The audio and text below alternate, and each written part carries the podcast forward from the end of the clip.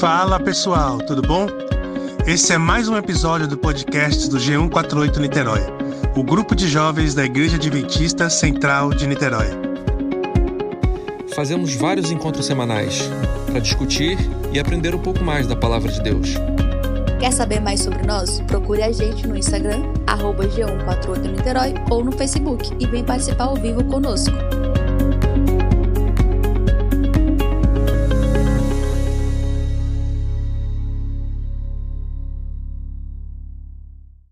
Nós vamos conversar sobre a lição 12. A lição dessa semana que vai chegar agora, que vai entrar, ela é muito parecida com a lição das últimas 12 sábados que a gente estudou. Né? Essa lição sobre aliança, essa lição sobre é, sobre aliança, esse pacto de Deus, é muito bonita, ela é muito densa, mas ela é muito complementar. Achei legal a, nos últimos, nos últimos, nas últimas lições, ela usar bastante o texto de Hebreus. Né? Hebreus é um texto que exalta muito o Antigo Testamento em relação ao Novo. É, então, para você que está ouvindo em algum momento que não esse, seja bem-vindo. Essa é a lição da Escola Sabatina. E, como a gente dizia, é, o livro de Hebreus ele exalta muito o Antigo Testamento, ele fala muito sobre as coisas que aconteceram no passado. E de certa forma é assim que a Bíblia se evidencia, né? A Bíblia ela traz para si algumas verdades, reafirmando coisas que ela já disse. É até um princípio que a gente chama de princípio hermenêutico da Bíblia, que é o princípio dela se explicar. Então, ah, ela disse alguma coisa no Antigo Testamento, quando ela diz no Novo de novo, é porque realmente ela está se explicando, ela está se se demorando. Mas tudo bem. A lição número 12, eu sempre gosto de destacar isso porque eu acho que a lição tem algumas formas pedagógicas muito legais. E ela tem uma tirinha no início, assim como todas, né? Ela tem uma tirinha que eu achei particularmente muito interessante. Então, para quem está ouvindo e não está vendo, eu vou descrever a tirinha. Tem um cara deitado num barco, no meio de uma, de uma água, Aí a gente vê que na margem, e ele está dormindo, né? E nessa margem do rio, tem uma mulher rodeando assim a mão, como quem se prepara para jogar uma pedra.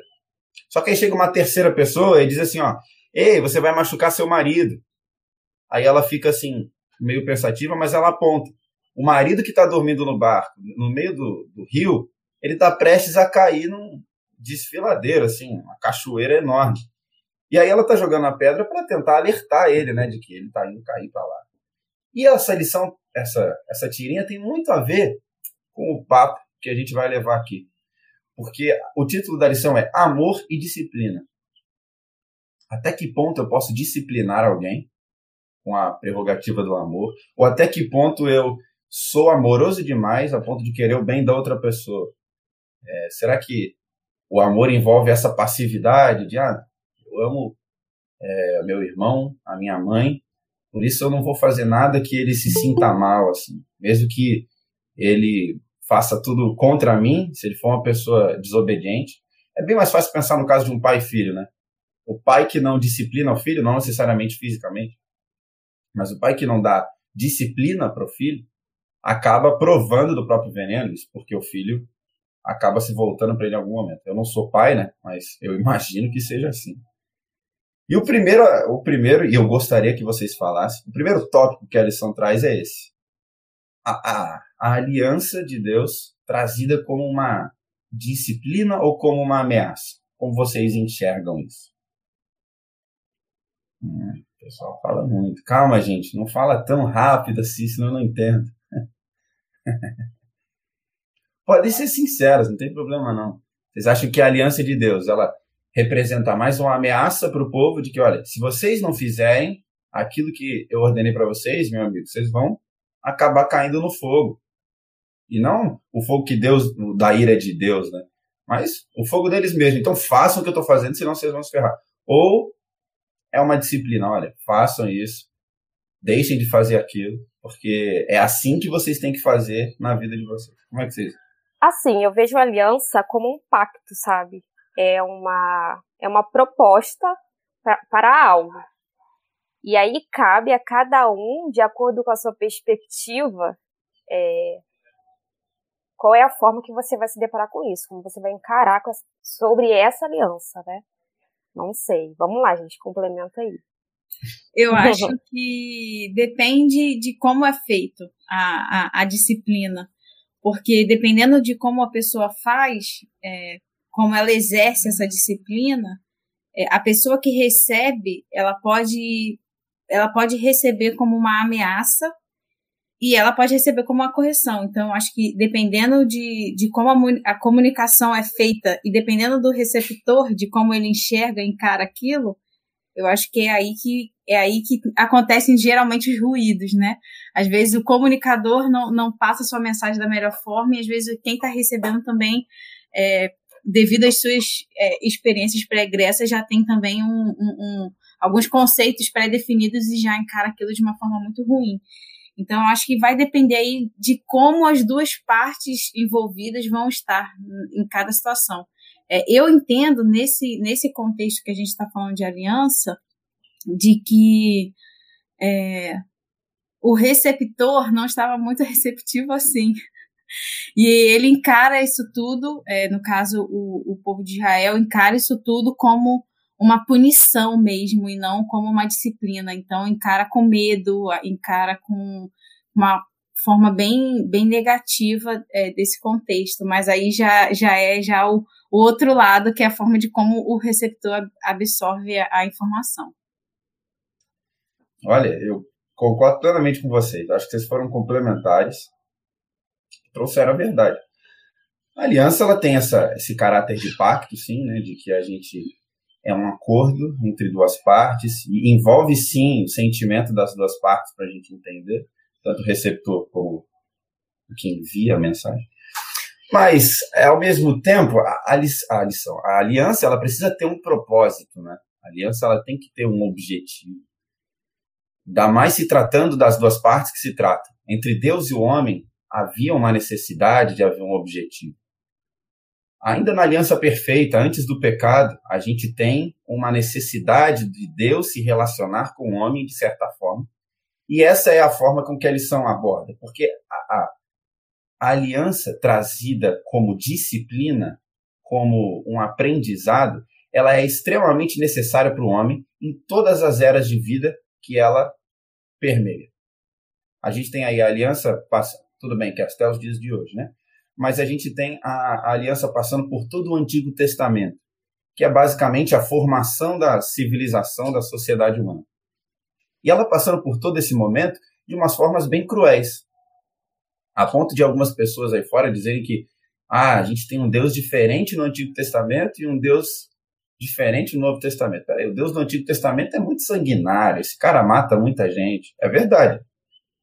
Se a gente for parar para pensar, Deus matou mais gente do que Satanás em toda a sua vida. Deus é quem mais mata, mas é quem mais educa também. Esse é o principal objetivo das, das mortes. Né? A gente não pode, não precisa entrar no aspecto agora, né, do caráter e da ética de Deus, mas as mortes que Deus faz, a, as coisas que Deus proporciona para o povo, em todo o seu entendimento, é para que o povo aprenda. E aí um segundo tópico que a lição traz para complementar essa ideia são as maldições, né? Eu não sei se já foi comentado. Bom, se não foi, eu vou fazer para a gente entender a aliança é como um documento mesmo. Né? Se a gente for pegar na Bíblia, as alianças que Deus renova com o seu povo são um documento estruturado com a mesma estrutura. Né? É meio redundante, mas é. é ele é, tem a mesma estrutura em todos os lados. Então a gente tem a primeira parte, é um textinho, né?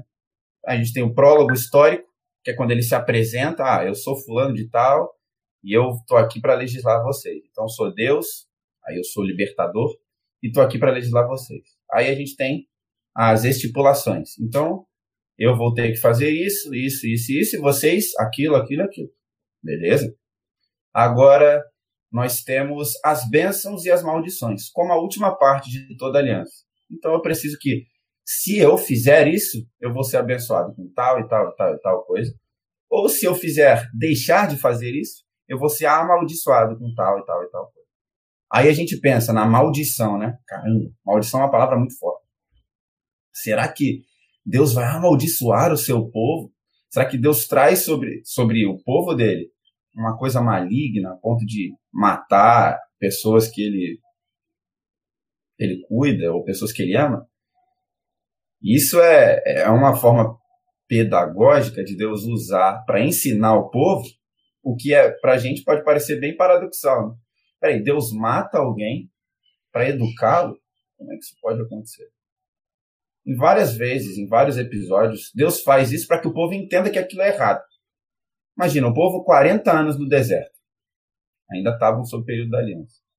40 anos no deserto, mas 430 anos eles passaram no Egito adorando outros deuses.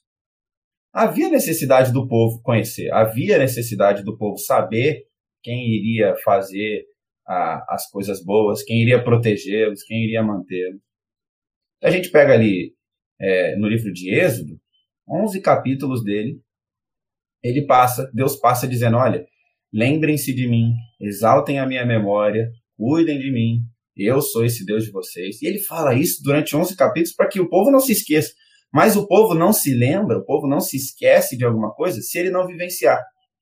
E daí que vem as maldições da aliança. Quando Deus precisa que essas pessoas aprendam e sintam na pele. Aí você pega aí um caso. As, as mulheres adúlteras que eram encontradas.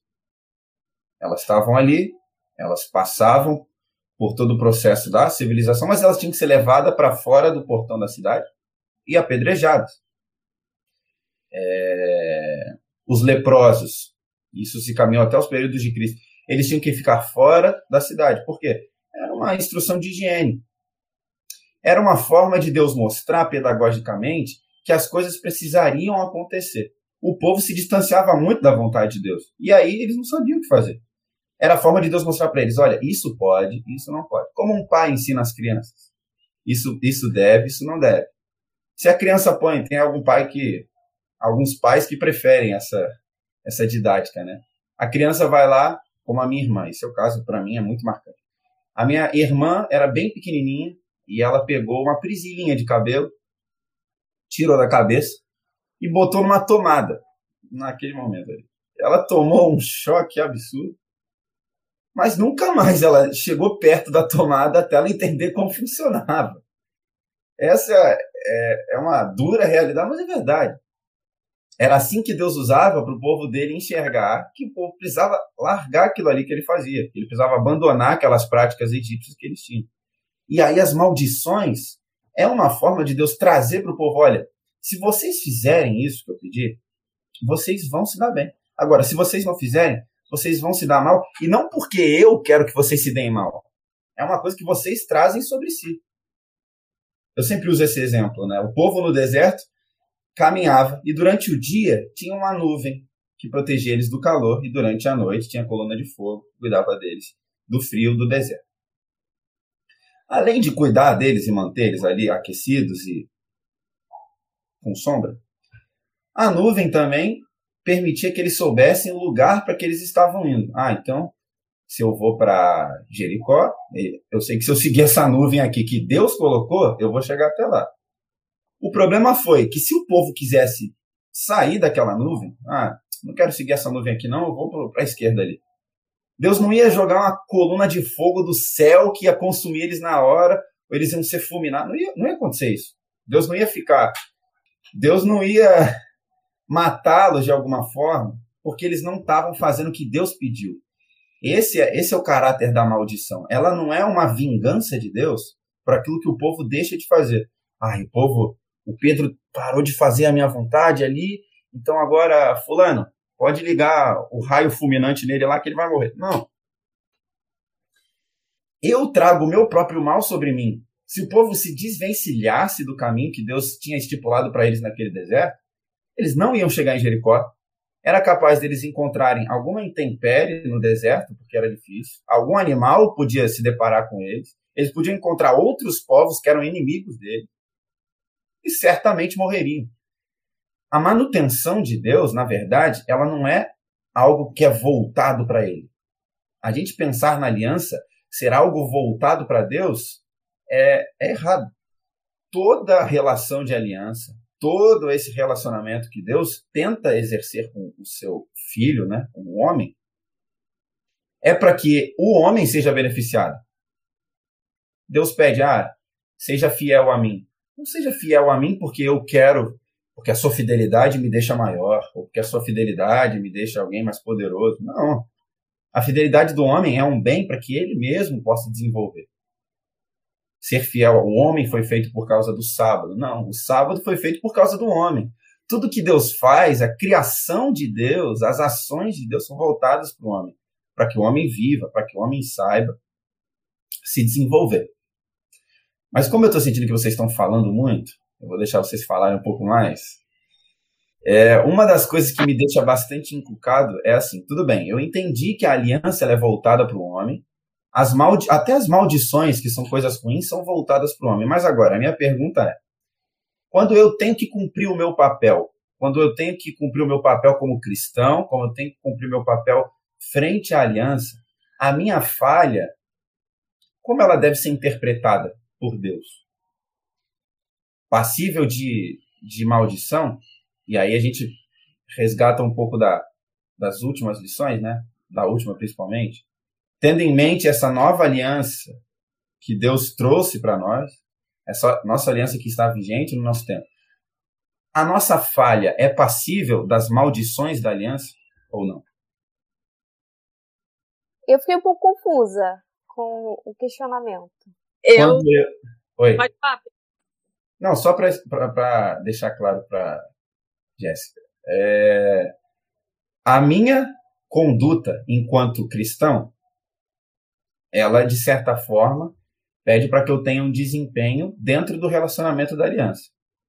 Desempenho de, ah, Deus pede e eu faço.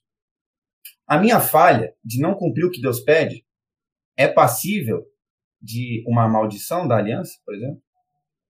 Ou não? Eu acho que. É, eu vejo até esse ponto como, de certa forma, misericórdia de Deus sobre uhum. nós. Por que, que eu vou falar isso? Porque quando Deus fala para mim assim, quando você não fizer isso, entre aspas, vai recair sobre você um, uma maldição minha, ele assume a responsabilidade pelo nosso erro. Então, assim, ele tira de mim o peso de que eu gerei em mim mesma aquela consequência daquele meu erro. Então, eu vejo uma misericórdia de Deus quando ele fala que ele, entre aspas, vai colocar sobre mim aquele julgo, vamos colocar assim, aquela, aquela consequência, aquela, aquela maldição. Porque tira de mim a sobrecarga da responsabilidade da consequência dos meus atos. Eu vou passar por aquilo, mas de certa forma, Deus me livra de ter raiva de mim mesma e eu acabo concentrando a minha raiva nele. E aí, com isso, eu consigo sobreviver melhor do que se eu jogar a raiva em mim mesma pelas consequências dos meus atos. Então, até mesmo a, a, essa, esse ponto, de certa forma, ser uma, é, uma maldição de Deus é para nosso benefício. Então, eu acho que é uma didática de Deus para aliviar, até nesse ponto, quando a gente erra um pouco da nossa carga para que a gente consiga ter energia suficiente para dar a volta por cima. Porque se a gente coloca o peso é, das consequências das responsa da responsabilidade do que a gente fez, é capaz de a gente ficar afogado e não conseguir, conseguir sair do lugar. Então eu vejo que Deus assume essa responsabilidade para si, para aliviar um pouco para nós. E eu acho também que nós temos um advogado, Jesus Cristo, que está intercedendo por nós também. Entendeu? Pela graça de, dele também, eu acho que, que a gente, lógico, porque nós somos pecadores e a gente peca todos os dias, mas a gente tem que se arrepender, a gente tem que tentar mudar, e temos Jesus Cristo ali, que é um advogado que está intercedendo por nós, né? Todos os dias. Eu fiquei pensando muito no exemplo de um pai com filho, né? É, quantas vezes já falhamos com nossos pais e eles não nos deixam de amar, não deixam de amar a gente. E eu fico pensando em Deus também sobre isso. Tem falhas que são importantes para o nosso crescimento também, porque é aquela frase, né? É, aprendemos às vezes mais com as falhas do que com os acertos. E Deus ele não está ali como foi mencionado aqui, né? Deus está como nosso advogado, e isso é muito bom. Também não vejo isso como uma justificativa para eu sempre permanecer na falha, não é isso, mas. bom, é. Eu concordo plenamente, de novo. É, eu vejo muito desse relacionamento da aliança entre um pai e um filho também. Eu vejo essa, esse relacionamento. Gostei muito do que a Carolina Salustiano, é isso? Você? Que a Carolina Salustiano falou. Nossa, eu fiquei pensando aqui, viajando um tempão. Legal esse pensamento. Não tinha parado para perceber. A maldição Deus traz sobre si, né, também. Não só sobre o fardo da morte, mas talvez seja algo que Deus faça para que o homem não tenha tanta consequência negativa como ele teria. Legal. Isso é verdade. A gente tem uma falsa ideia na nossa cabeça né, de que ser fiel nas nossas condições é ser perfeito, né? Ser fiel não é ser perfeito, é ser, tem muita diferença entre fidelidade e perfeição. A, a, vida e caminhada com Deus, ela é, na verdade, uma percepção de que nós não somos perfeitos. A fidelidade a Deus, você atinge a fidelidade quando você percebe que você não é nada. A Bíblia diz: ó, vocês só vão alcançar o céu quando vocês perceberem que vocês são pobres de espírito. Olha, pobres de espírito é uma coisa muito forte né, da gente entender de quão baixo a gente é, de quão é, pobre de verdade, assim, na, no mais rigor, maior rigor dessa palavra, como a gente pode ser mais baixo possível. A fidelidade, ela é para nos mostrar, ela é um espelho de dizer, olha, vocês erram nisso, nisso e nisso. Mas tudo bem. Vocês estão justificados por mim. O nosso erro, e a gente pode ser levado até também a, a, a confundir um pouco, né? o nosso processo de santificação diário. Processo de santificação não é o processo que me torna santo, né? é o processo que eu tento desenvolver para que eu possa chegar mais perto do ideal que Deus pede que eu tenha. Mas eu nunca vou conseguir. Porque é a perfeição, isso que a gente vem falando até agora. Então Deus tolera a falha. Mas tem aquele asterisco, né? Que a Jéssica também levantou. Eu não posso achar que é isso que me dá a garantia de que eu posso fazer qualquer coisa que eu quiser. Ah, então peraí, se Deus tolera a minha falha, se Deus entende que eu sou uma pessoa errada e que eu posso cair e tudo mais, então eu posso fazer qualquer coisa que Deus vai me justificar. Não. Há necessidade, dentro desse relacionamento com Deus, de haver intenção. Eu preciso ser um ser intencionalmente bom. Eu quero ser uma pessoa boa, quero praticar o bem. Eu não vou conseguir, tudo bem? Mas eu preciso querer. Essa é o que me faz distinto, né? E agora eu quero que a gente pule para uma um Isso. tema legal que eu passei do tempo. Não. Aqui, não, não, eu só queria falar um negócio. Sim, é, eu acho que também tem a questão de se arrepender, né? Aquilo de você querer e se arrepender. Porque eu uhum. vejo que a gente tem muitas vezes vergonha de, sei lá, se redimir, sabe? A gente fica errando, errando e fica, ah, não quero voltar. E acho que se arrepender é um ponto que a gente precisa sempre levar em conta, né? Uhum. Perfeito. Se a gente não se arrepender, a gente não reconhece o que a gente fez, né? Não reconhecer é um, é um golpe grave. É, e mesmo assim a gente ainda pode cair, mesmo se arrependendo, achando que não vai cometer mais, mas a gente pode cometer rápido ou anos depois, ou um tempo depois. Então, é, é isso que você falou de intencionalidade, é, isso é o que vai fazer diferença, assim. O, o que faz a diferença é, é, a motivação pela qual eu quero fazer, propor uma mudança. Então, é, é intencionalidade e motivação para as minhas ações é isso que é, é o que define, é o que separa as crianças dos adultos, né? Então, é isso aí que vai, vai definir quem realmente está é, buscando um processo de aproximação e santificação com Deus e quem está tentando comprar a salvação. Então é aí que a gente vê é, é, nitidamente a clareza é, de separação, porque às vezes não é a ação em si, mas é, é a motivação por detrás de algumas ações que vão determinar é, essa a, o pecado ou não, que vai determinar o, o que é certo ou errado. Perfeito. Exatamente. Plenamente. Mas eu, tenho, eu gosto de dilemas. Isso eu gosto. Gosta de coisas paradoxais que a gente fica assim, ué, mas peraí. E eu tenho um outro aqui. Tá lá em Romanos 8, 28, que tem a ver com o que a gente está falando aqui. Se vocês puderem abrir aí, eu vou abrir na minha Bíblia. Deixa eu achar aqui, só um segundo. Aqui. É um verso muito conhecido, né? Romanos 8, 28. Todo mundo achou aí? Posso? Show. Sabemos que todas as coisas cooperam para o bem daqueles que amam a Deus, daqueles que são chamados segundo o seu propósito. É... E aí? A gente falou das maldições, tudo bem. As maldições não recaem sobre nós, os que teoricamente são fiéis, porque Deus nos cobre com a sua graça e misericórdia, tudo que a gente falou. Mas e as bênçãos? Ele, Romanos diz aqui, né? Paulo diz em Romanos que ó, sabemos que todas as coisas cooperam para o bem daqueles que amam Deus. Será que se colocar, se a gente se colocar num patamar de cooperadores para o bem de Deus, nós todas as coisas vêm bem para a gente ou não? E aí, todas as coisas de fato cooperam para o bem daqueles que amam a Deus ou não? É, essa, a gente vai partir do ponto que essa premissa é verdadeira ou não. É, partindo do ponto, colocando essa premissa como verdadeira, sim. Se ele fala todas, é todas, independente da minha avaliação do que é, do que é bom ou ruim, independente da minha avaliação, se todas é todas, assim, todas não é uma parte, não é só o que eu julgo ser bom.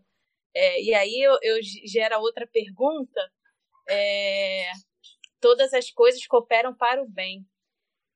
É, o que é bem, assim? É o meu bem, meu, da minha visão, ou é o que Deus define como bem para a minha vida? E que, que, é, que momento da vida? Minha vida atual ou a minha vida futura? Então, boa, acho que, Carol, boa. Primeiro a gente tem que colocar alguns conceitos para poder discutir isso melhor.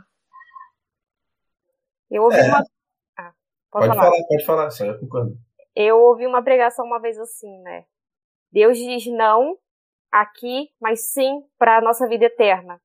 Então, assim, algumas coisas acontecem aqui fora do nosso planejado, fora do nosso contexto, mas sempre pensando no sim para a vida eterna. Então, é, eu acho que é por esse viés que a Carol falou.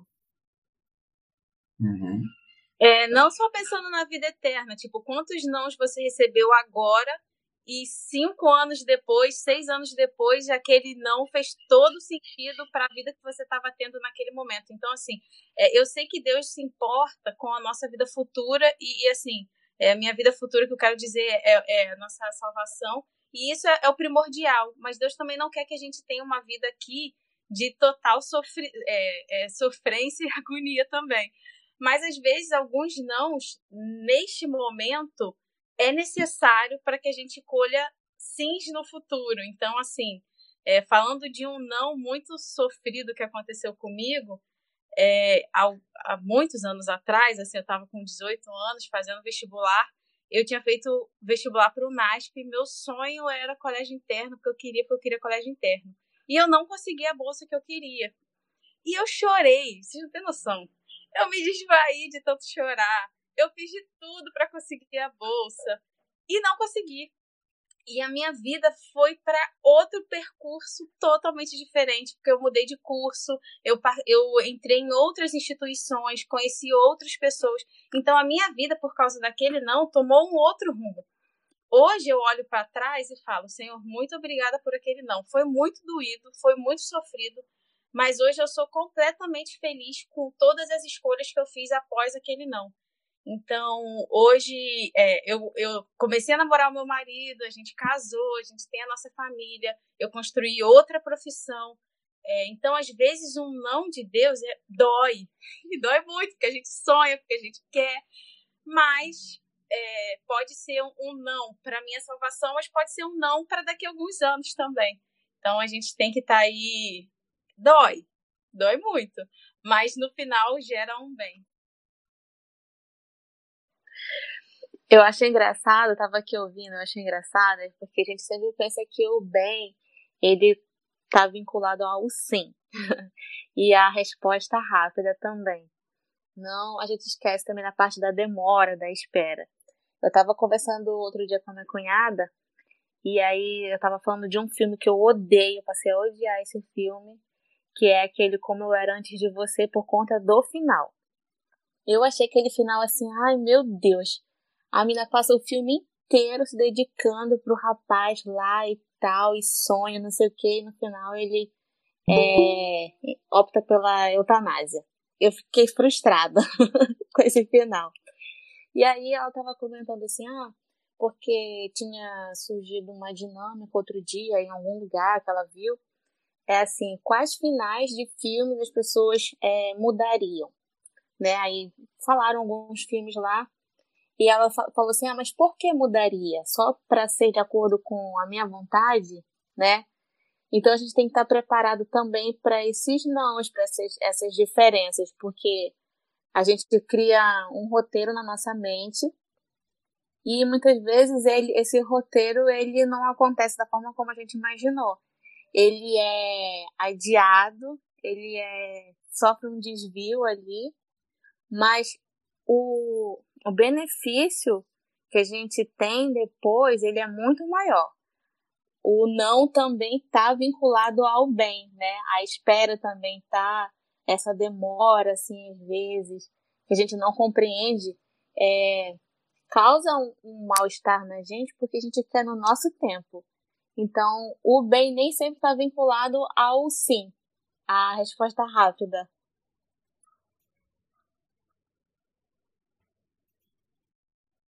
Show. Isso é verdade. A gente achar que a gente recebe não quando, quando Deus desespera, né? É errado. A gente precisa entender essa diferença. Concordo. E digo outra coisa, o dilema para mim era em outra parte do texto, mas vocês trouxeram outro que também é importante. Isso que é legal a gente conversar. Para mim, o dilema acontece quando a gente se estabelece como é, amante de Deus. Né? As coisas cooperam para os que amam a Deus. Será que eu amo a Deus de fato? Para mim era aí. Mas vocês trouxeram outra outra relação de dilemática, não sei se é assim que fala, mas é, que eu gostei. Legal. Não, e, e, tem uma outra coisa também que eu já fiquei questionando várias pessoas, né? Da igreja, inclusive. Que é a pessoa que você acha que, que não ama Deus, mas é abençoado a partir do seu ponto de vista, né? Tipo, ele recebeu tal coisa e ele teve uma benção e eu não recebi. Por que Deus? É, é tem isso também. Nossa, isso aí é, é verdade. Tem um salmo que fala, eu amo esse salmo. Ele fala exatamente isso que você falou. Salmo 73, é um salmo de Asaf. Ele fala: "Pô Deus, eu que sou fiel a você, eu que sou um cara bom, não tenho as coisas, aí eu olho para os ímpios e os ímpios que têm as coisas boas, eles têm tudo que eles olham, tudo que eles querem eles têm. Sacanagem. E aí eu tenho, eu, eu faço um sermão sobre isso, porque eu acho espetacular essa ideia. E aí a ideia principal é de que Asaf, ele mesmo, se entende como alguém fiel a Deus. Ele se entende como uma pessoa justa. A justiça de Asaf não vem de Deus, porque Deus não fala em nenhum momento. Asaf, de fato, Asaf, um servo justo, nenhum momento.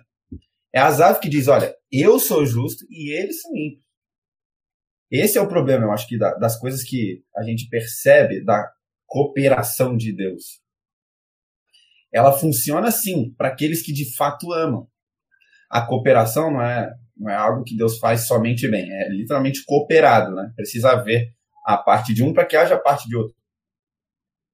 Então, quando isso não acontece para mim, por exemplo, Pedro, eu não, eu não preciso ficar inconformado, falar, nossa Deus, caramba, por que, que você deixou que o meu familiar morresse?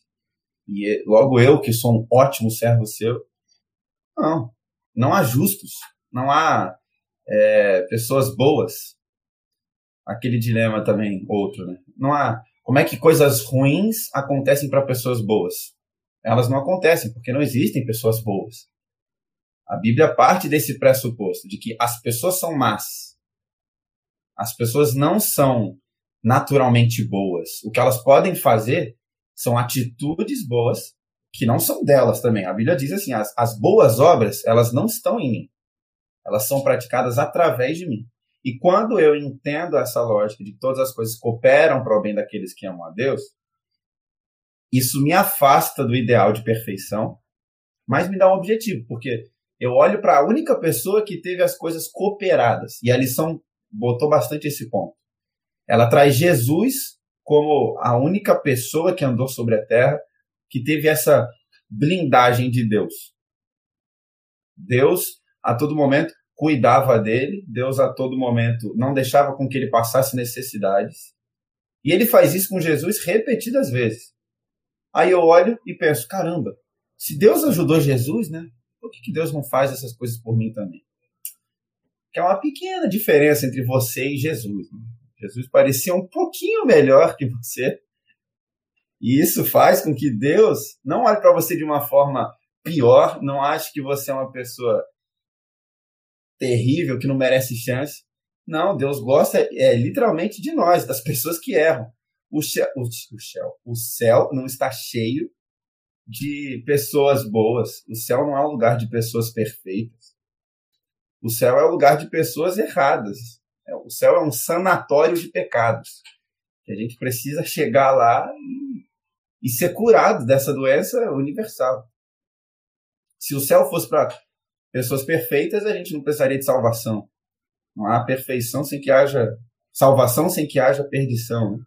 Então nós quando a gente entende isso, que a nossa fidelidade não está atrelada ao nosso nível de perfeição, que o nosso caráter de amantes de Deus, ele está mais no nosso objetivo, mais na nossa intenção, do que mais na nossa prática.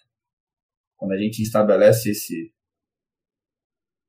alvo, né? Para a gente tudo ficar mais fácil.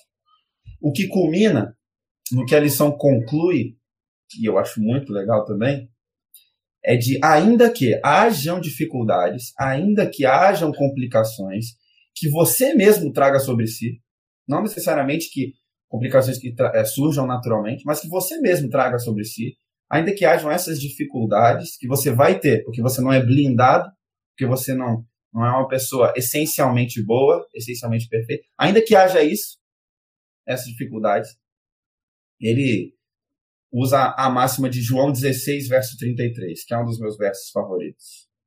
E eu vou ler para vocês aqui, fielmente, né, para não dizer das minhas palavras. Falei essas coisas para que em mim vocês tenham paz. No mundo vocês passam por aflições, mas tenham coragem ou tenham bom ânimo. Eu venci o mundo. Não se trata de, da nossa capacidade de se desvencilhar das coisas ruins, não se trata da nossa capacidade de tentar ser perfeito. Não se trata da nossa capacidade. Porque a nossa capacidade já ficou provada no Éden, que é falha. Se trata da nossa incapacidade e do nosso reconhecimento de ser incapaz. Porque eu nunca vou. Eu gosto bastante de metáfora. Né? Então, eu nunca vou. Eu sou um turista, eu nunca vou para um país que eu conheço muito bem, nossa, eu já fui aqui 14 vezes nesse país. Eu conheço todas as ruas na palma da minha mão. Nunca vou para esse país e contratar um guia turístico. Eu conheço o caminho, eu sei onde eu vou, quais são os melhores restaurantes, eu sei qual é o melhor hotel, eu sei o melhor passeio, eu sei tudo. Agora, eu só preciso de um guia quando eu não sei o caminho. E Cristo se põe no, no caráter de guia para nós porque ele está literalmente assumindo para a gente: olha, vocês não sabem o caminho. O caminho que vocês tentam ir sozinhos, ele vai levar para você, vai levar vocês ao mesmo lugar que levaria o povo no deserto, a intempéries, vai levar vocês à maldição de outros povos que vão tentar matar vocês. Vocês vão se perder. Agora, eu já estive no lugar de vocês. Eu já vim aqui nesse lugar algumas vezes antes. E olha, eu consegui chegar no final. Eu sei como é que as coisas são até chegar lá, eu sei como é que é o caminho, mas eu cheguei no final. E olha, eu voltei aqui só para dizer para vocês que eu posso ajudar vocês a chegar lá. Eu sou um GPS, eu sou um guia, eu sou, eu sou a pessoa que vai à frente de vocês para que vocês não precisem cair ou cair em caminhos errados. Eu sou esse guia que vai levar vocês porque eu já venci. A gente não venceu e nem nunca vai vencer. Só que se a gente fiar a nossa confiança, né? se a gente fiar as nossas consequências a quem sabe do caminho, é muito mais fácil da gente caminhar. E essa é a essência do relacionamento da aliança. A aliança foi criada assim, para que Deus tivesse sim um relacionamento com o homem, para que Deus tivesse uma vivência com o homem. Mas após o pecado, isso é uma coisa que Deus já sabia, após o pecado, o princípio da aliança foi para redenção. Eu preciso redimir a outra parte, porque eu amo. O amor inexplicável de Deus, que é constrangedor. Né? Esse amor inexplicável, constrangedor, Deus disse: Olha, eu preciso redimir aquele outro. Nem que eu tenha que descer, virar um homem, assumir, fazer um corpo, entrar nele e morrer por essas pessoas, eu vou fazer. Mas eu preciso, porque eu preciso levar eles até o caminho que eles estão perdidos. A essência da aliança é essa: redenção e guia. E aí sai um pouco dessa, dessa visão de algo penoso, né? Uhum. Sai um pouco dessa esfera de que há é, de culpa e tudo mais, porque começa a enxergar por outra perspectiva. Isso é muito bom. Não, e ter essa missão de refletir a imagem dele também, né? É, tipo, como é que você pode ver isso como algo ruim, entendeu? Você tira certo peso também. Interessante. É, o, o, Pedro trouxe, trouxe um exemplo legal de viagem. E aí eu vou contar para vocês uma, a minha experiência. É, deixa eu ver, 2019. 2019, Elsie falou, vamos à Disney. Eu falei, cara, eu nunca, tipo, eu nunca sonhei ir para Disney. E aí começou a correria de planejar, planejar a viagem para Disney. A gente ficou meses planejando e procurando saber cada detalhe da viagem. É, foi muito incrível, mas a gente só pôde desfrutar da viagem com a qualidade que teve porque a gente se planejou. E como que a gente se planeja? Por conversando com quem já viveu.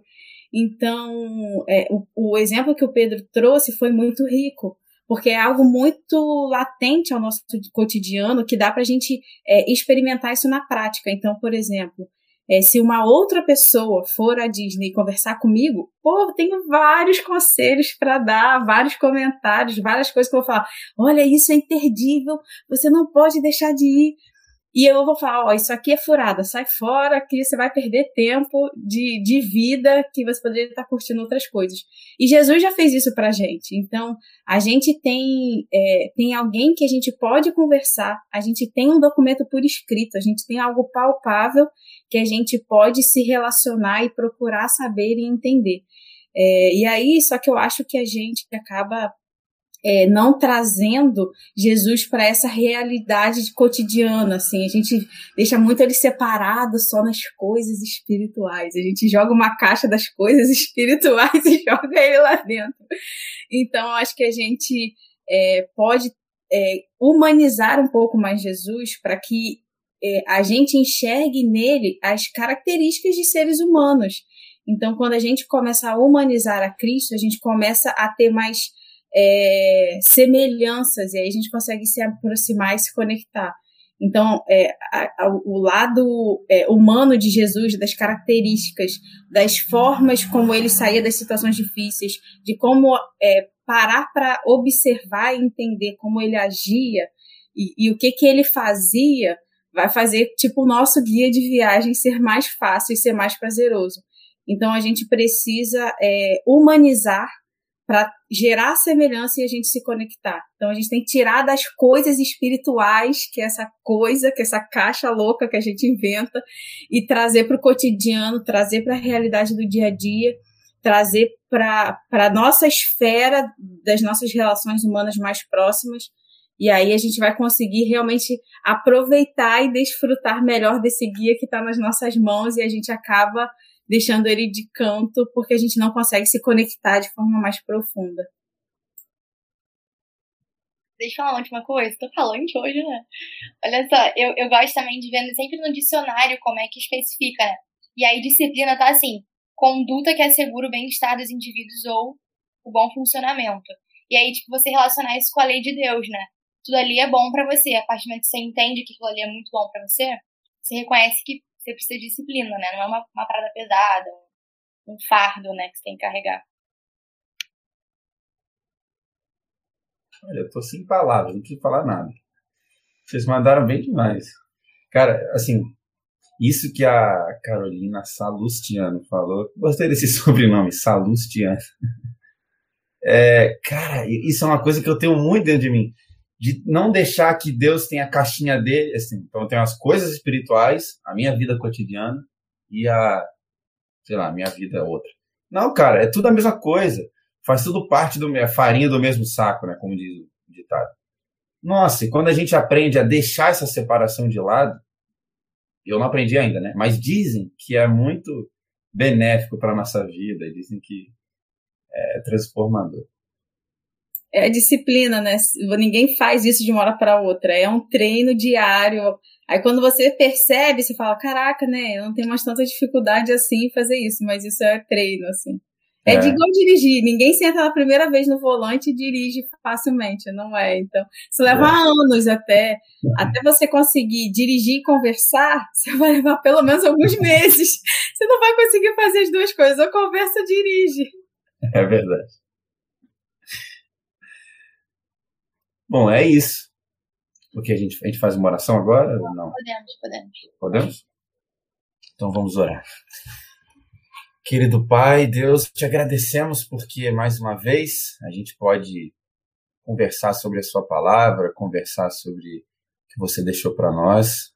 E isso é muito bom, ainda que possamos fazer isso livres ainda, é uma, um privilégio tremendo. Te agradecemos por essa benção. Te agradecemos também pelo sábado, que já se finda, mas que é um dia que fica bastante marcado na nossa semana. É um dia que nós almejamos e te agradecemos por esse dia, que foi um dia maravilhoso na tua presença. Pedimos que o Senhor possa nos abençoar nessa semana para que a gente saiba fazer tudo aquilo que a gente conversou aqui, tudo aquilo que a gente discutiu. Abandonar as nossas nossos pré-entendimentos e começar a nos apoiar naquele que de fato é o guia, que nos leva para o lugar certo. Tire de nós essas essas falsas percepções e deixe que a gente siga a você da maneira mais simples possível. Cuide de nós e nos abençoe por Jesus. Amém.